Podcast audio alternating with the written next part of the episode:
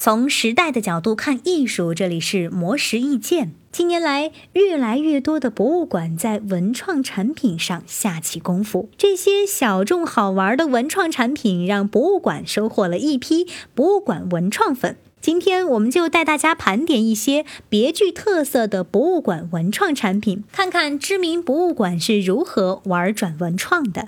新疆博物馆为了让文物平易近人，将“五星出东方利中国”锦护父、连珠对马文锦、彩绘戴帷帽骑马贵妇倪咏这些镇馆之宝化身鼠标垫、真丝丝巾、冰箱贴等产品，不仅展现出吐鲁番的情趣和神秘，也让更多人能一睹真容。此外，新疆博物馆还让千年之前的高昌王和高昌王后化身人偶，高调秀恩爱。位于上海的中国航海博物馆则紧扣航海这一主题，赋予文创产品浓浓的海洋味道。例如，晚交一号沉船中打捞上来的景德镇瓷器，化身青花系列胸针；世界上最早的海洋地图，化身拼图玩具，以及清代指南针款式钥匙扣。而陕西历史博物馆则主打唯美风的文创产品，一枚小小的书签都是从唐代珍宝琉璃鹦鹉纹提梁银冠中汲取灵感，